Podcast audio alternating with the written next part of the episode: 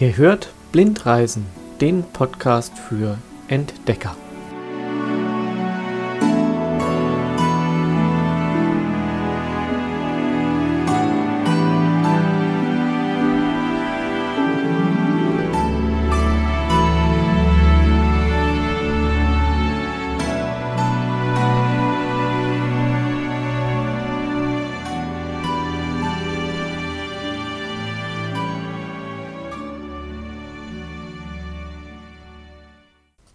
Es ist mal wieder Freitag und Freitag ist ja meistens der Tag, an dem eine neue Episode Blindreisen, der Podcast für Entdecker, erscheint. Und so ist es auch in dieser Woche und dazu möchte ich euch alle wieder herzlich begrüßen. Es geht heute nämlich nach Kapstadt in die Friendly City, in die freundliche Stadt, so nennt man Kapstadt nämlich auch. Und das ist jetzt dann schon der zweite Teil der Südafrika-Serie. Ja, die erste Serie handelte ja vom Ostkap. Das waren fünf Folgen. Und die nächsten Folgen werden vom Westkap handeln. Das geht dann von Kapstadt über die Garden Route und ähm, über ein Weinanbaugebiet auch wieder zurück nach Kapstadt.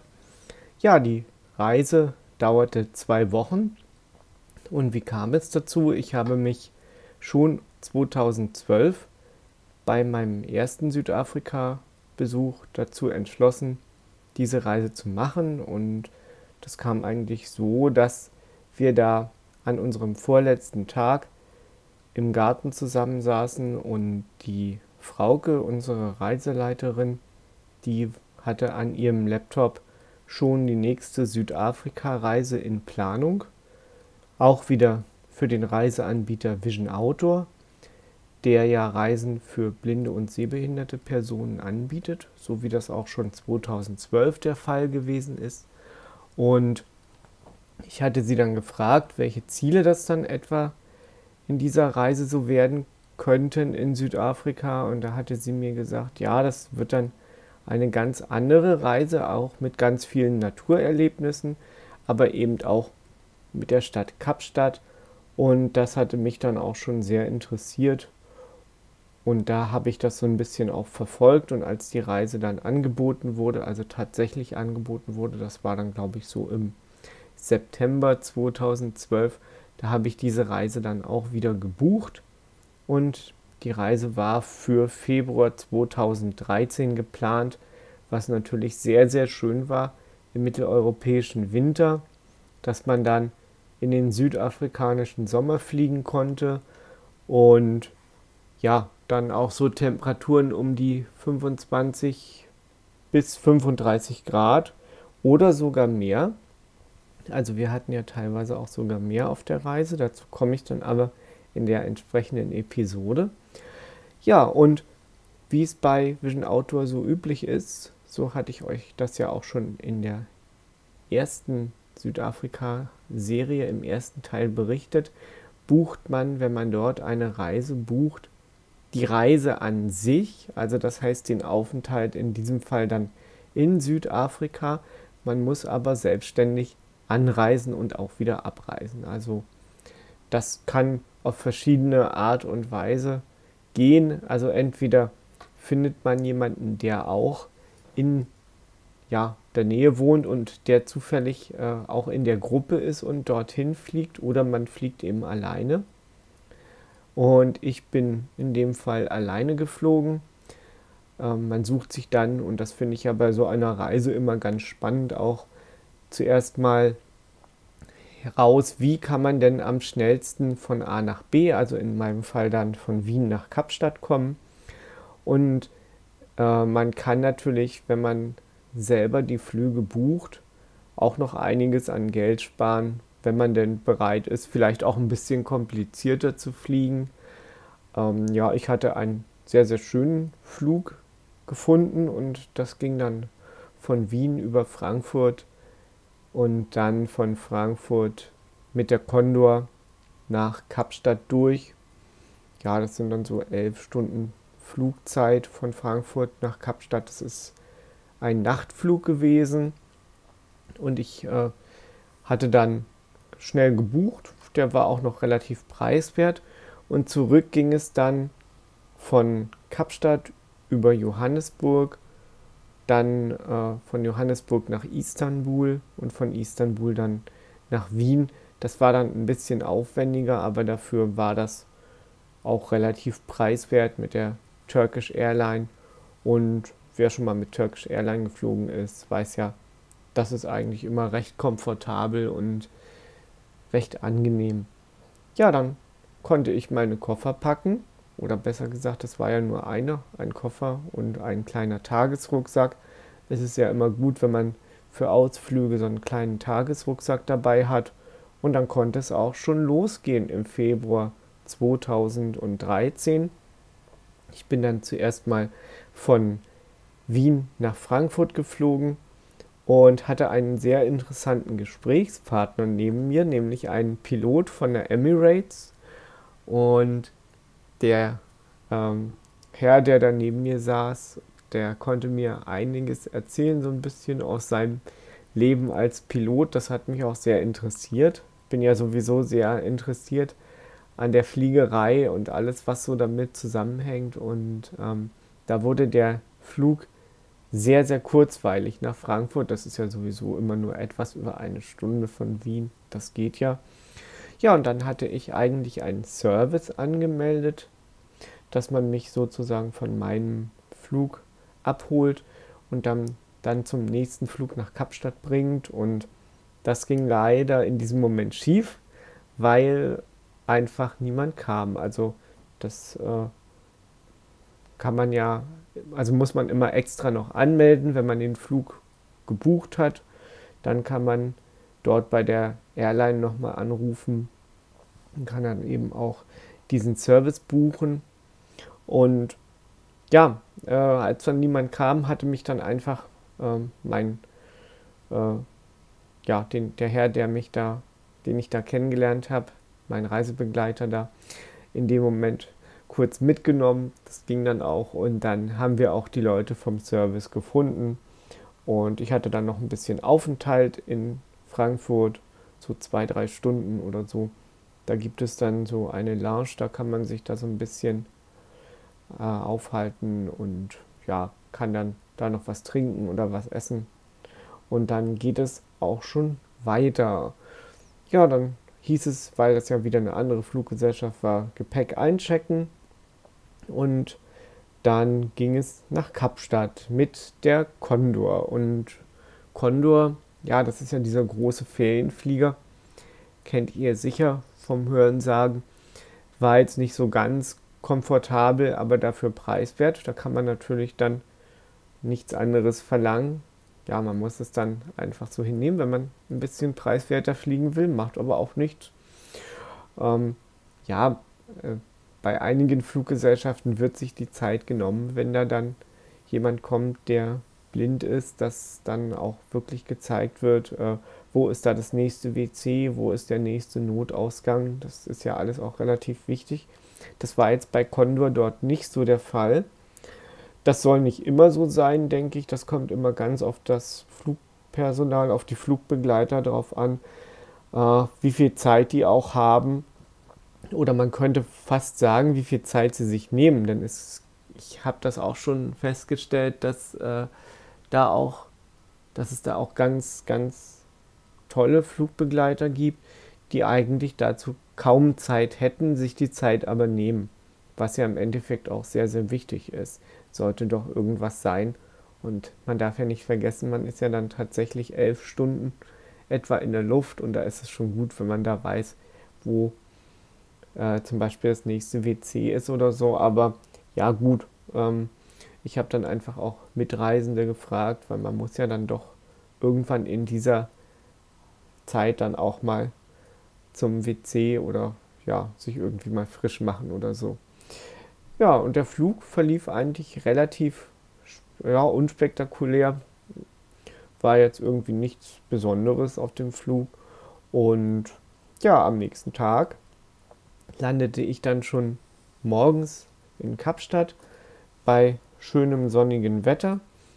Und da hatte mich dann auch schon unsere Reiseleiterin, die Frauke, abgeholt, denn ähm, das haben wir dann so ein bisschen individuell auch ausgemacht.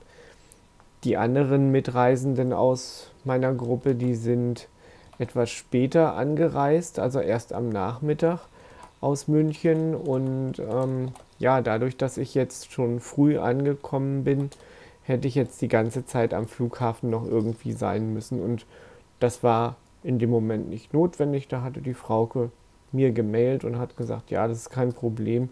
Ich habe ja unser Auto schon und da kann ich dich dann auch schon kurz vom Flughafen abholen, zum Gasthaus bringen und ja, da kann man sich dann schon mal ein bisschen mit der Umgebung vertraut machen. Fand ich sehr, sehr schön.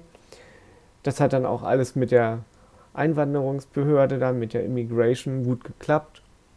Dadurch, dass man ja nur seinen ganz normalen Pass braucht und äh, dann einreisen kann, Gepäck abholen. Das habe ich alles mit dem Service dort vor Ort gemacht. Das hat wunderbar geklappt in Kapstadt. Wir waren sogar sehr, sehr schnell durch alles durch. Und dann habe ich in der Ankunftshalle auf die Frauke gewartet. Die war dann auch sehr, sehr pünktlich. Und die hatte mich dann einfach schon zum Gasthaus gefahren. Und wenn man vom Flughafen aus äh, ja, nach Kapstadt reinfährt, das ist so eine Art Autobahn, so eine Art ja, ähm, Zubringer.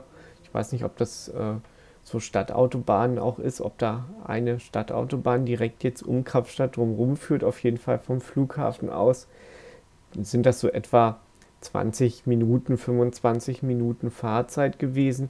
Und da kommt man dann schon an einem relativ großen Township vorbei, wenn nicht sogar am größten Township. Und über das Township, was das ist und wie man da lebt, wer da so lebt, werde ich auch noch eine eigene Folge machen. Das kommt dann nach dieser Folge hier auch schon.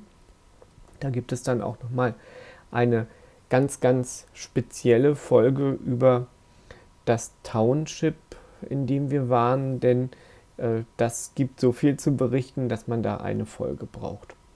Ja, wir sind dann angekommen in unserem schönen Guesthouse und dieses Guesthouse, das wurde auch von einem Deutschen geführt, der ausgewandert war nach Südafrika und dieses Guesthouse aufgebaut hat und auch Township-Touren angeboten hat. Und mein Zimmer, das war schön geräumig. Ja, man hatte alles, was man braucht. Eine kleine Terrasse und da konnte ich mich dann schon auf jeden Fall mal schön in die Sonne setzen, die Sonne genießen, bis die anderen kamen.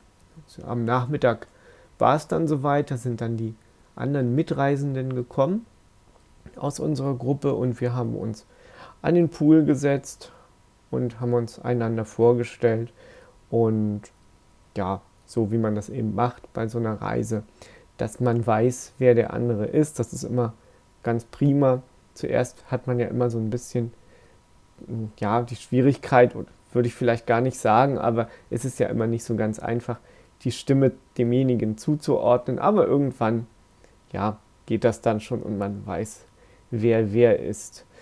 Ja, ich hatte dann noch einen Buch mitgebracht und habe das dann der Frauke übergeben, unserer Reiseleiterin, weil wir hatten ja 2012 die Ostkap-Reise gemacht und eine Reiseteilnehmerin, die da mit war, hatte ganz tolle Fotos gemacht und dann ein Fotobuch erstellt und hatte mir das dann mitgegeben. So brauchte sie es nicht nach Südafrika schicken, war auch gut. Und da ja, das war eben auch ein schönes Mitbringsel. Ähm, ja, und dann hatten wir unser erstes Abendessen und danach, ja, waren wir eigentlich schon ziemlich müde, weil man ja dann doch von der Reise ein bisschen müde ist und sich einfach freut, am nächsten Morgen ausgeschlafen Kapstadt zu entdecken. Und das haben wir gemacht. Nach dem Frühstück ging es dann los zum Kap der guten Hoffnungen. Und ja, die Frauke wird uns jetzt mal ein bisschen was über Kapstadt erzählen. Erstmal Richtung Innenstadt und wie die Innenstadt ausschaut und was da sich gleich ergibt, das kann der, der Tyron bezeichnen oder der, der Stefan nochmal gleich beschreiben. Auf dem Weg aber erstmal heute Morgen noch ein bisschen Informationen zur Stadt. Die Stadt Kapstadt hat ungefähr drei Millionen Einwohner. So genau hat ja irgendwie keiner richtig gezählt, weil wir haben nämlich keine Einwohnermeldeämter. Und ein ganz großer Teil an Menschen lebt in den Townships, da wo wir also morgen hinfahren. Und wie viele Menschen dort genau in einer Holzhütte oder Blechhütte wohnen, das weiß man eben immer nicht so genau. Können ich eigentlich alle ganz gut hören? Oder? Ja. ja okay, wunderbar. Ah, das heißt ungefähr drei Millionen Stadt, die aber ganz stark in der Fläche ausgebreitet ist. Also wir haben ein riesiges Einzugsgebiet, was alles noch mit zu Kapstadt hinzugezählt wird. Man fährt also kilometerlang und ist immer noch in Kapstadt und hat aber damit eben nicht das Gefühl, in einer Millionenstadt zu sein. Fühlt sich also alles eher etwas dörflich und übersichtlich an, im innenstädtischen Bereich schon auch mit mehr Verkehr und mit mehr äh, dichterer Wohnbesiedlung. Hier draußen, wo wir jetzt gewohnt haben, das hoffentlich alle bemerkt, wunderschöne, ruhige Wohnecke, alle gut geschlafen, ohne dass man morgens vom Verkehrslärm erweckt wird.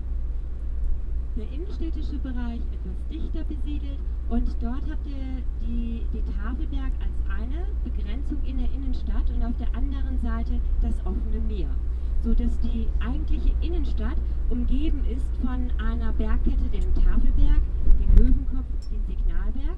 Und diese Bergkette, die ist sozusagen wie eine, wir sprechen da ganz gerne wie von einer Schale umgeben, ein, ein Schalenrand, wie eine Schüssel. Und auf der anderen Seite das offene Meer, sodass der innenstädtische Bereich relativ klein und begrenzt ist und deshalb die Stadt auch nicht in die Breite, also nicht irgendwie in die Höhe, zum Teil zwar gewachsen ist mit ein paar höheren äh, Gebäuden, aber im ganz Wesentlichen sich ausgebreitet hat, um den Berg drumherum.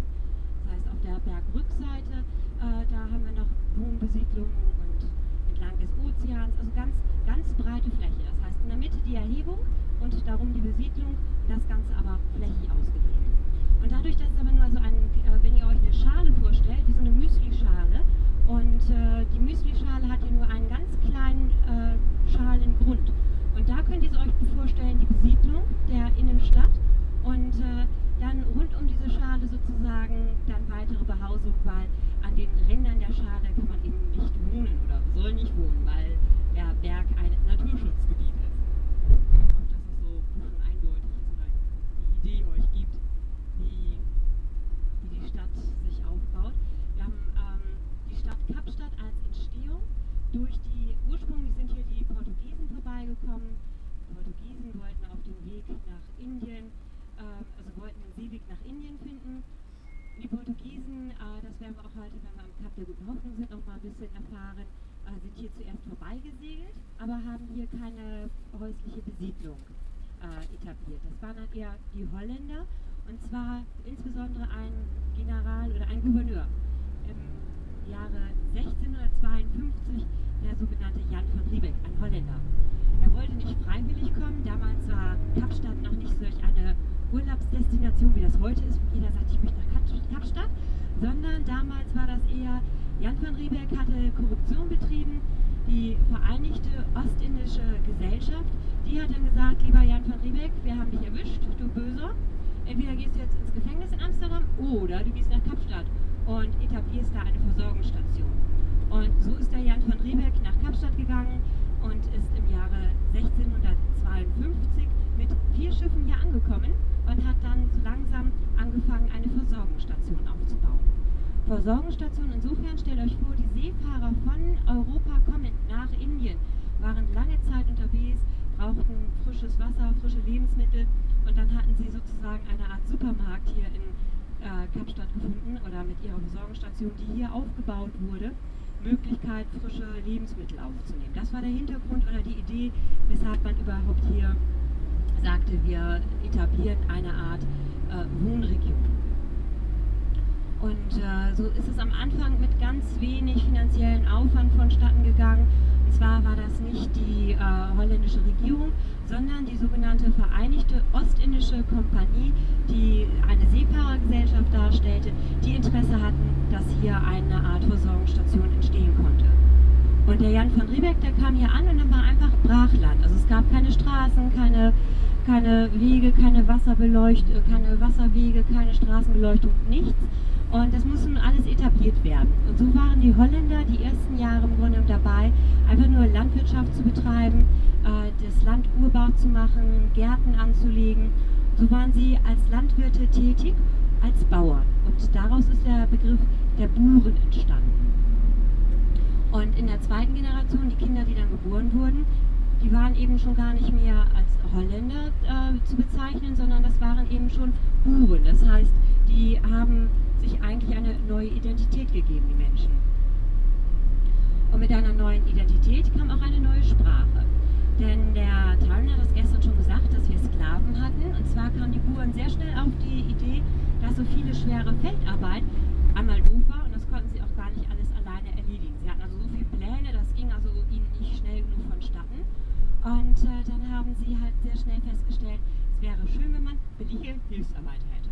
Und die Leute, die hier in der Kapregion lebten, das waren die sogenannten Khoi-Khoi. Äh, das bedeutet der Mensch der Menschen, Khoi-Khoi. Oder auch die San oder eben Buschleute genannt. Buschleute und San, das ist die gleiche ethnische Gruppe. Und manchmal spricht man auch, um diese beiden Volksgruppen der Khoi-Khoi und der San zusammenzufassen, als die sogenannten Khoi-San. Äh, die sind im Grunde von der ähm, äh, von ihrer Kultur, von ihrer Sprache ähnlich gewesen. Die einen waren eher sesshaft und die anderen eher als Sammler und Jäger unterwegs. Und die Koi San, die waren jedenfalls nicht begeistert hier von den Holländern und wollten schon gar nicht für die arbeiten. Und so war es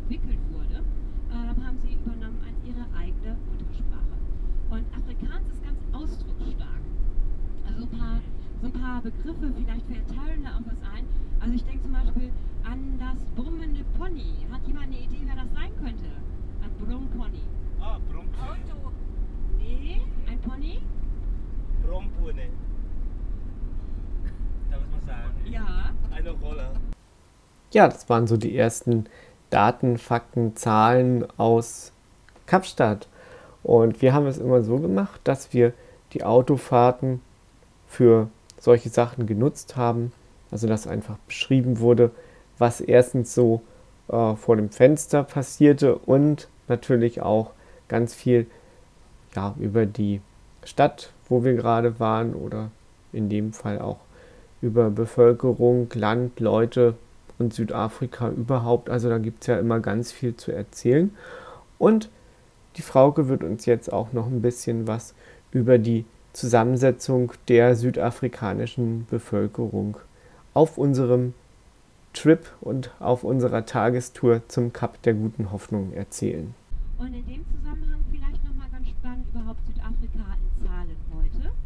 Und zwar hat Südafrika 52 Millionen Einwohner. Ist, äh, sind die Zahlen, die aus einer Volkszählung aus dem letzten Jahr hervorgegangen sind. Letztes Jahr hatten wir eine große Volkszählung und äh, das Ergebnis hat gebracht, dass wir ungefähr 52 Millionen Einwohner in Südafrika haben, während Südafrika ungefähr dreieinhalb Mal so groß ist wie Deutschland. Also sehr viel größer mit sehr viel weniger Bewohnern. Und äh, wir haben von der Bevölkerung, wir haben äh, elf nationale Amtssprachen und äh, die verschiedenen Amtssprachen, die werden vor allen Dingen von schwarzer Bevölkerung gesprochen. Das heißt, in Südafrika leben ungefähr 80 Prozent schwarze Menschen. Diese 80 Prozent Schwarze, die teilen sich nochmal in unterschiedliche ethnische Gruppen auf, wie zum Beispiel die Zulus oder die Kosas. Das sind die beiden, beiden größten Volksgruppen. Aber dann haben wir auch Sotus und Shangan und Nedele und Wendas und ja, und so weiter geht das. Davon aber insgesamt 80 Prozent schwarze Menschen. Und äh, dann haben wir 9 Prozent farbige, so wie Tyrant farbig ist. Das ist eher eine Mischung aus, ja, die ursprünglichen Europäer, die hier eingewandert sind, die sich entweder mit den Sklaven gemischt haben oder die sich dann mit den ähm, Einheimischen hier gemischt haben oder auch den Schwarzen. Also da ist, sind Mischlinge bei rausgekommen, ganz unterschiedliche ähm, äh, Mischungen, aber die bezeichnen wir als farbig. Ja? Die Khoisan galten auch immer als farbig, nicht? Ja, genau. Genau. Mhm. Die sind auch relativ hellhäutig. Also wenn man das so überlegt mit äh, Schokolade, sind die sozusagen wie Vollmilchschokolade und die anderen schwarzen tatsächlich wie Za- Zartbitterschokolade. Und alle sind sie süß, genau. Und äh, dann haben wir 9% weiße Bevölkerung, wobei die weiße Bevölkerung zwar 9% ausmacht, aber weniger, also hinterm Komma sind die, äh, sind die Weißen weniger als die Farbigen. Das heißt, vom äh, größten Anteil haben wir 80% farbig, äh, 80% schwarze, 9% farbig, 9% weiß und dann noch 2% Asiaten. Da äh, bezeichnen wir zum Beispiel die Inder, die in ähm, Döben wohnen. Da haben wir relativ viele Inder, die sind ursprünglich mal als Hilfsarbeiter auf den Zuckerrohrfeldern nach Südafrika gelangt oder aber auch äh, eingewanderte Chinesen. Also das ist einfach so Asiaten, 2% machen die ungefähr aus. Das ist also so die Volksverteilung hier in Südafrika.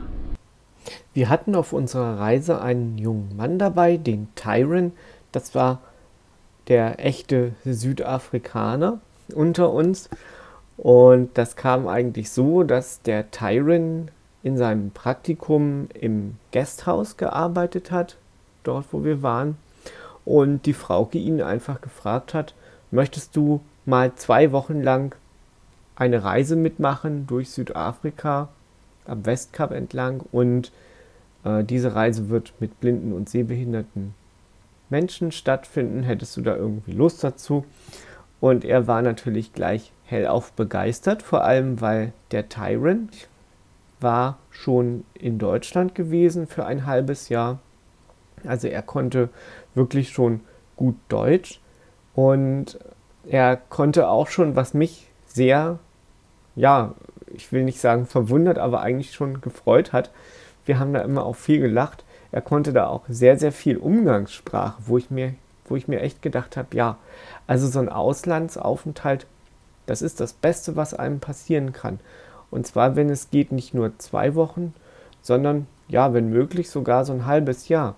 Und er ist dann auch durch Deutschland gereist. Ich weiß nicht, ich glaube, er hatte auch schon irgendwie ein bisschen Deutsch in Südafrika gelernt, weil er wollte wohl auch später irgendwas mit Reisen machen, irgendwie Reisekaufmann oder so. Aber auf jeden Fall äh, hatte er mit uns jetzt dann zuerst mal diese zwei Wochen diese Reise mitgemacht und das war wirklich sehr, sehr schön mit ihm. Also muss ich wirklich sagen, man hat dann noch ganz, ganz viel auch erfahren, so von jemandem natürlich, von einem Native, also jemand, der da tatsächlich auch lebt. Und das ist natürlich auf so einer Reise das Beste, was einem passieren kann.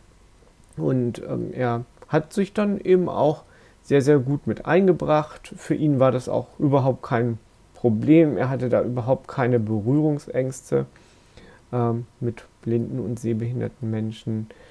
Und ähm, ja, so einen wie den Tyron, ja, den konnten wir da auf jeden Fall sehr, sehr gut brauchen. Und wir hatten es auf jeden Fall sehr lustig mit ihm. Ja, und jetzt geht es schon so langsam Schritt für Schritt kommen wir dem Kap der guten Hoffnung näher.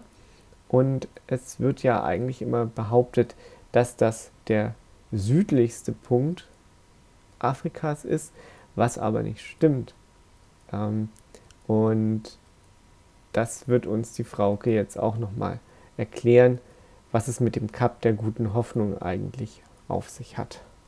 Und wenn man dann gleich den Blick nochmal frei hat, dann sieht man auf der anderen Seite schon die sogenannte Falls Bay. Und zwar, wenn wir am Kap der guten Hoffnung sind, da treffen sich nicht die Ozeane, sondern da haben wir zwei Buchten, also haben wir einmal den offenen Atlantischen Ozean und zur anderen Seite die Bucht von der falschen Bucht den Namen tragend. Und zwar ist das der Name Falls Bay, der entstanden ist. Das ist auf der anderen Seite Falls Bay. Wir gucken uns das gleich im Bronzemodell an, dass ihr Idee habt. Also dies, das Kap der Guten Hoffnung ist am südwestlichsten Punkt und Richtung ähm, Osten gehend. Da gibt es einen eine Bucht, die den Namen Falls Bay trägt. Da sind die Seefahrer etwas in die Irre geleitet worden, die aus dem indischen Bereich kamen, haben gedacht, jetzt haben sie das Kap der guten Hoffnung umsegelt. Dabei war das lediglich ein anderes Kap, was die Seefahrer fälschlicherweise für das Kap der guten Hoffnung hielten und fanden sich dann in einer Bucht wieder, in einer Sackgasse. So gab es den Namen oder so wurde die Namensgebung Haut, äh, Falsche Bay, äh, die, die falsche Bucht, die Falls Bay, ähm, entwickelt. Und die, die Falls Bay, die hat noch äh, Endausläufer von dem warmen Strom, dem Agales-Strom, der von Mosambik entlang der Ostküste Südafrikas, entlang der Südküste Südafrikas fließt und dann am sogenannten Cape Agales, das ist der südlichste Punkt Afrikas, das Cape Agales, das heißt auch direkt übersetzt das Kap der Nadeln. Und an diesem südlichsten Punkt Afrikas, da treffen sich der Indische und der Atlantische Ozean. Aber der Indische Ozean als warmer äh, äh, der Indische Ozean wird durch den Agallestrom warm gefärbt. Und dieser Agallestrom, der hört ja nicht einfach auf, wie so eine Stoppstraße aufhört, sondern der fließt eben noch ein bisschen weiter, wird aber abgeschwächt dadurch, dass jetzt das kalte Wasser vom Bengualenstrom vom Südpol hinzukommt. Und äh, die Endausläufer des warmen Agallestroms, die merkt man auf der Falls Bay Seite.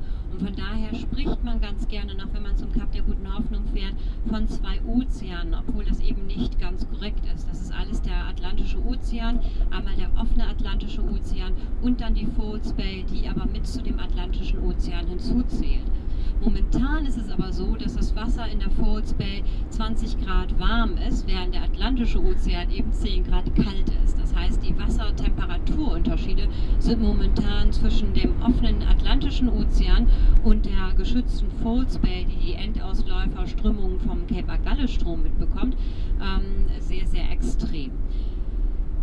Momentan macht das über 10 und macht das im Grunde 10 Grad Wasserunterschied aus. Das heißt, wer baden möchte, wer im offenen Ozean baden möchte, der macht sich ja auf den Weg in die sogenannte Falls Bay. Ihr habt es jetzt gehört, dass das Kap Agales der südlichste Punkt ist, wo sich dann auch tatsächlich die beiden Ozeane treffen. Dort sind wir auf dieser Reise nicht gewesen, das kann ich schon vorwegnehmen, aber ich war im Jahr 2020, kurz vor Beginn der Pandemie, ein drittes Mal in Südafrika. Und da waren wir dann auch zu dritt nur unterwegs gewesen. Ähm, meine Frau, die Frauke und ich und haben so eine Privatreise durch Südafrika gemacht. Also wir haben teilweise diese Reise, die ich euch jetzt hier in diesem Podcast beschreibe, nochmal gemacht konnten aber durch, äh, dadurch, dass wir eben nur zu dritt waren mit eigenem Auto und so weiter, noch einige andere Sachen machen. Also ich werde die Reise dann nicht ganz beschreiben, aber ich werde euch zum Beispiel am Ende dann dieser Serie nochmal beschreiben, welche Unterschiede es dann äh, zu dieser Reise hier gab, dass man da nicht zu viel hat, aber es gab schon einige Unterschiede, zum Beispiel auch eben der Besuch vom Kap Agalis, der dann tatsächlich, wo sich dann tatsächlich die beiden Ozeane, der Indische und der Atlantische Ozean treffen und was dann auch tatsächlich der südlichste Punkt Afrikas ist, den man dann auch wirklich umsegeln konnte. Und dann äh, ist man nicht in einer Sackgasse gelandet, wie, wie uns das die Frauke erzählt hat. Ja, man muss sich das ja mal so wirklich vorstellen. Das ist ja so eine Schiffsreise früher, diese Weltentdecker und die Entdecker der Meere und so weiter, die haben ja da wirklich auch ganz viel rein investiert. Und wenn man dann so auf dem Seeweg nach Indien ist oder wenigstens glaubt es zu sein und äh, umsegelt dann so ein, so ein Kap fälschlicherweise, also man glaubt, man wäre auf dem richtigen Weg, landet aber in einer Sackgasse, ja, das ist natürlich äh, kein, kein gutes Gefühl, glaube ich. Ja, Irren ist menschlich, so war es also auch schon damals. Nur, dass das eben, heute lachen wir darüber so ein bisschen. Aber wenn man sich so überlegt, wie die Leute damals einfach auch so navigierten, ja, das kann schon mal passieren, dass man sich da verfährt, sagen wir heute.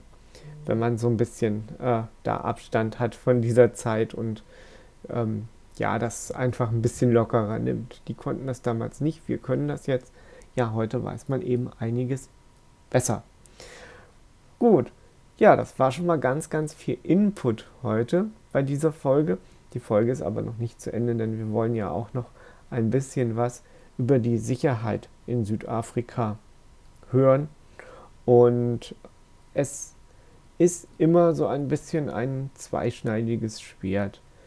Also ich habe das so festgestellt, die Menschen, die nicht gerne reisen und ähm, ja, die einfach sagen, das ist mir alles zu gefährlich und zu blöd, die äh, hängen sich gerne an der Sicherheit eines Landes auf. Oder besser gesagt auch vielleicht an der Unsicherheit eines Landes. Und äh, man kann Statistiken und Zahlen ja verschieden lesen. Also man muss immer sagen, es, es ist immer ganz, man interpretiert da selber, so geht es mir ja auch. Deswegen sage ich auch Mann. Man interpretiert ja da auch selber ganz schön viel rein oder nimmt auch vielleicht äh, einiges raus. Also das kann man, würde ich jetzt so erklären, jemand, der da also dem Ganzen sehr positiv gegenüber steht, der sagt sich ja, gefährlich ja, man muss vielleicht auch oder sollte auf jeden Fall, nicht vielleicht, auf jeden Fall äh, den Leuten, die dort leben, äh, vertrauen und darauf auch hören, äh, wenn die einem sagen, man soll da und da zu verschiedensten Zeiten und bestimmten Zeiten auch vielleicht nicht hin, sowohl als auch, dann ist das auch so. Sollte man sich darüber auch nicht hinwegsetzen. Es gibt ja auch so Spezialisten, die das machen und sich dann wundern, dass sie irgendwo überfallen werden. Aber es ist jetzt eben auch nicht so, dass man in Südafrika jetzt an jeder Ecke überfallen wird. Und ja, das ist, geht natürlich auch nach dem Zufallsprinzip. Äh, man sollte sich jetzt da auch vielleicht nicht extrem auffällig kleiden oder so. Man sollte einfach das, was man in anderen Ländern beherzigt, auch in Südafrika beherzigen. Das ist natürlich ganz klar. Und die Frauke wird uns jetzt mal erzählen, wie das mit dem südafrikanischen Sicherheitsgefühl ist und wie das da die Afrikaner so handhaben. Und was die Südafrikaner immer ganz besonders wichtig finden, Sicherheit. Also Sicherheit ist mal so ein Aspekt, ähm, dass es eben hier zu höheren Einbruchsfällen kommt, als wir das aus Europa kennen. Und so sind den Menschen hier sichere Wohnmöglichkeiten ein großes Anliegen. Und diese Neubauwohngebiete, die werden erstmal eingezäunt mit einem, einem Zaun, also Metallzaun häufig, oder einer großen hohen Mauer. Und auf diese Mauern oder Zäune wird dann nochmal ein Elektrozaun draufgesetzt, sodass man nicht einfach über den Zaun klettern kann, um da einzusteigen. Und dann ist das ganze Wohngebiet eingezäunt und im Eingangsbereich, da gibt es einen Pförtner. Und wenn man dann jetzt die Familie Meier besuchen möchte, dann meldet man sich beim Pförtner an und dann ruft der Pförtner erstmal bei Meyers an und sagt, er wartet den Besuch und dann sagen Meyers ja oder nein. Wenn die Besuch erwarten, dann hat man Glück und wird reingelassen. Wenn die uns nicht erwarten, ja, dann stehen wir draußen vor der Tür und kommen dann nicht rein. Ah, das ist also sozusagen die Variante, wie sich die Südafrikaner dann sicher fühlen. Nun sind die Gauner ja auch nicht ganz unclever und mieten sich dann da auch ein. Und dann ruft der Pförtner wieder an und sagt, kriegen Sie Besuch? Und dann sagt man, ja, ich kriege Besuch. Und derweil hat aber derjenige, der tatsächlich Schlechtes im Sinne führt, äh, in Schilde führt, der hat dann schon ausspioniert, dass vielleicht der Nachbar gerade im Urlaub ist und äh, sagt dann seinen Kumpels Bescheid. Und dann ist diese eigentlich ursprünglich mal gedachte Sicherheit auch wieder dahin. Aber das ist so der, der eigentliche Gedankengang vieler Südafrikaner, wie sie wohnen möchten und wollen. Ja, was ihr jetzt gehört habt, das war die, ein, die allgemeine Sicherheit, also die eigene Sicherheit der allgemeinen ja, Bevölkerung der, ich würde mal sagen, Mittelschicht bis Oberschicht. So sehen die das. Es ist natürlich so, und das meinte ich vorhin, dass man eben den Locals dann auch zuhören sollte, den Einheimischen. Das ist im Township natürlich anders, denn im Township ist es so, dass da keine Zäune sind oder dass da eben kein Stacheldraht ist vor der Hütte. Und ja, wie sich die Leute dort sicherer fühlen oder auf die Sicherheit schauen, das erzählt uns die Frauke jetzt auch hier gleich nochmal. Hier in Kapstadt nicht ganz so extrem und ein Großteil der Kriminalität, die stattfindet, äh, die findet zum Beispiel im Township am Wochenende statt. Wenn die Leute am Freitag Geld bekommen haben sie besoffen sind oder Drogen genommen haben und nicht mehr wirklich so richtig ihre Sinne beieinander haben, ähm, dann gibt es leider sehr häufig Messerstechereien oder sehr hohe Gewaltbereitschaft und damit dann auch sehr viel Unfälle und Überfälle, die nicht unbedingt immer auch so einen guten Verlauf haben. Also die Statistik, die äh, muss man da eben auch sehr vorsichtig lesen und gucken, wo, wo was ist. Also deswegen gehen wir zum Beispiel auch am Dienstag ins Township, wo die Leute jetzt kein Geld gekriegt haben und sich ganz normal normalerweise verhalten, weil am nächsten Tag müssen sie auch arbeiten gehen. Aber wenn ich da jetzt am Freitagabend hingehen würde, hm, da würde ich schon gucken, dass ich da auch nicht so lange bleibe. Das heißt, wenn der Alkoholstand so ein bisschen Pegel erreicht hat, dann macht man sich auch besser auf den Weg nach Hause, um dann auch äh, sicher und heile nach Hause zu gelangen. Also das sind so Insider-Geschichten, die liest man eigentlich nicht so richtig äh, gerne in der Presse, weil häufig die Presse auch ganz gerne schlechte Neuigkeiten eher verbreitet. Die lassen sich halt besser verkaufen als gute Neuigkeiten. Und damit hat Südafrika eben auch gerne dieses äh, Stigma, es ist gefährlich und es ist hohe Kriminalität und man wird überall überfallen. Ähm, also von der Statistik her stimmt das zwar, aber man muss das schon ein bisschen differenzierter äh, betrachten. Also da, wo wir unterwegs sind, da fühle ich mich ähm, sehr sicher, sonst würde ich da auch nicht mit euch hinfahren. Na, ich finde, das sind doch sehr spannende Informationen, die dann auch schon gespannt machen auf den Township-Besuch am nächsten Tag und in der nächsten Folge. Und ja, man merkt irgendwie, es hängt ja alles zusammen irgendwie. Es ist ja alles irgendwie in so einem Konglomerat zusammengesetzt, äh, was irgendwie die Sicherheit betrifft, äh, wo Sicherheitsgefühl da ist. Da gibt es dann auch Unsicherheit natürlich, dass man erstmal ein Sicherheitsgefühl schaffen muss, braucht es ja, oder schaffen will, braucht es ja die Unsicherheit. Und damit ist dann wiederum das Township verknüpft, wo es anders ist als in den anderen Gebieten. Und da kommt natürlich dann auch wieder die Bildung mit ins Spiel, denn äh, wir uns hier in Mitteleuropa schwebt es ja auch immer vor und auch nicht nur uns, sondern auch eigentlich allen anderen Menschen auf, in anderen Teilen der Welt, dass jeder Zugang zu Bildung haben soll. Und ähm, wenn man das Ganze noch ein bisschen weiterdenkt, dass jeder gleich viel Bildung bekommen soll, egal aus welchem Stand er kommt oder aus welchem, ja, in Indien sind es eben Kasten und wir könnten jetzt vielleicht sagen, aus welcher Bevölkerung er kommt, aus welcher Bevölkerungsschicht. Also wir stellen uns das ja alle so vor, optimal wäre das ja eben, wenn eben alle die gleichen Bildungschancen hätten. Und in Südafrika, da eben die Schere dort so auseinandergeht zwischen arm und reich, hat man auch die Schuluniform damals eingeführt, was sehr, sehr interessant und wichtig ist, finde ich. Also interessant ist vielleicht gar nicht das richtige Wort, aber wichtig, weil ja dann eben auch die Unterschiede sehr sichtbar sind. Also es gibt natürlich in Townships Schulen, das ist ganz klar. Und es gibt die Privatschulen und es gibt auch die normalen staatlichen Schulen und überall hat man aber Schuluniform und hat auch äh, einen gewissen Dress äh, einzuhalten. Und das ist gut, weil so natürlich dann auf den ersten Blick gar nicht sichtbar ist, wie viel jeder hat oder wie wenig jeder hat. Das ist ja bei uns sichtbar. Und jetzt sagen natürlich viele Leute bei uns, ja, da werden die Leute dann halt in eine Uniform gesteckt, das ist ja furchtbar. Aber so furchtbar ist das gar nicht, weil äh, dann doch schon ein Gleichheitsgefühl irgendwo entsteht. Jeder ist in diesem Moment, in diesem Dress, den er da trägt, ist er dem anderen gleich, obwohl er vielleicht oder dessen Familien unterschiedlich viel Geld hat. Also das, das möchte ich nochmal hervorstreichen. Das ist natürlich auch eine ganz, ganz interessante gesellschaftliche Komponente und gesellschaftlicher Aspekt. Denn so kann man schon so eine Ungleichheit mit eigentlich ziemlich einfachen Mitteln kann man die beseitigen. Und das wird in Südafrika eben gemacht. Das äh, haben, glaube ich, auch die Engländer damals, als sie in Südafrika waren, äh, dagelassen und eingeführt. Und das ist eigentlich keine schlechte Sache. Und wie das sonst noch mit der Bildung ist, darüber berichtet jetzt wieder die Frauke kurz.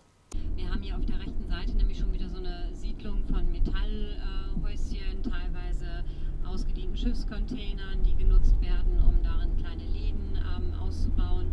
wenn man, wenn man dann denkt, dass wir letzte Nacht so gemütlich und schön gewohnt haben und die Leute hier auf der rechten Seite in der Region wohnen, die haben ja kaum teilweise Wasseranschluss, keine Stromanschlüsse. In den Wintermonaten ist es in diesen Baracken sehr, sehr kalt, in den Sommermonaten brütend warm. Ähm, dann ist das zwar keine Entschuldigung, weshalb die jetzt hingehen und sagen, sie brechen bei jemandem zu Hause ein, aber so lässt sich das eher gedanklich nachvollziehen, dass die Menschen häufig gar keine Chance haben, tatsächlich auch ähm, ja, mit sehr viel ehrlicher Arbeit auf den grünen Zweig zu kommen, weil es an ganz vielen Stellen eben immer noch an der Ausbildung fehlt. Die Schulausbildung ist während der Apartheidzeit äh, unter unterschiedlichen Lehrplänen erfolgt. Das heißt, die Apartheid-Regierung hat während der Zeit gesagt, naja, die Schwarzen, die ähm, haben ja gar nicht so viel Gehirn, deswegen müssen wir die auch nicht mit so viel Inhalt belasten. Und deswegen gab es einen sehr schlanken Lehrplan in der Apartheid-Zeit, wo eben nur das mitgeteilt wurde, dass, äh, was die Menschen wichtig fanden, was sie von den Schwarzen wissen wollten. Sie sollten also ein bisschen schreiben, ein bisschen lesen, ein bisschen rechnen können, aber alles nicht im Detail. Das heißt, die hat man auch künstlich dumm gehalten. Und ähm, so gab es eben Abstufungen Stufungen in den Lehrplänen je nach ethnischer Herkunft. Und das sind langfristige Folgen, die sind nicht von heute auf morgen überwunden. Und heute ist es zwar so, dass jedes Kind ab dem sechsten Lebensjahr zur Schule gehen müsste, aber wie Tyron das schon vorhin richtig ausgeführt hat, wenn ein Kind jetzt zu einer Privatschule geht, wo sehr wenig Kinder in der Klasse sitzen, wo sehr qualifizierter Unterricht vermittelt werden kann oder wenn man in einer öffentlichen, staatlichen Schule sitzt, wo man eben mit 50 anderen Kindern in der Klasse sitzt, dann sind das ganz andere Lehrbedingungen und Lernbedingungen, dass ähm, also da immer noch auch äh, Unterschiede in den Lernergebnissen feststellbar sind. Ja, wenn man über Südafrika berichtet und aus Südafrika berichtet und sich mit dem Thema beschäftigt, dann kommt eigentlich auch ganz schnell das Thema Apartheid auf den Tisch. Und das ist einfach unzertrennlich. Also das kann man von Südafrika ähm, ja nicht, nicht einfach so ja, trennen und unter den Tisch fallen lassen, weil es einfach natürlich auch eine ganz, ganz äh, ja, schlimme Zeit war in Südafrika. Denn es wurde ja wirklich zwischen der schwarzen Bevölkerung und der weißen Bevölkerung getrennt. Das war ja dann auch diese sogenannte Rassentrennung, die Apartheid. Und da gibt es einen sehr, sehr schönen Film, interessanten Film und auch sehr zum Nachdenken anregenden Film über Nelson Mandela. Der hatte ja dann als schwarzer Präsident versucht, diese ganze Apartheidsgeschichte äh, aus Südafrika rauszubringen. So möchte ich das jetzt vereinfacht und kurz erklären.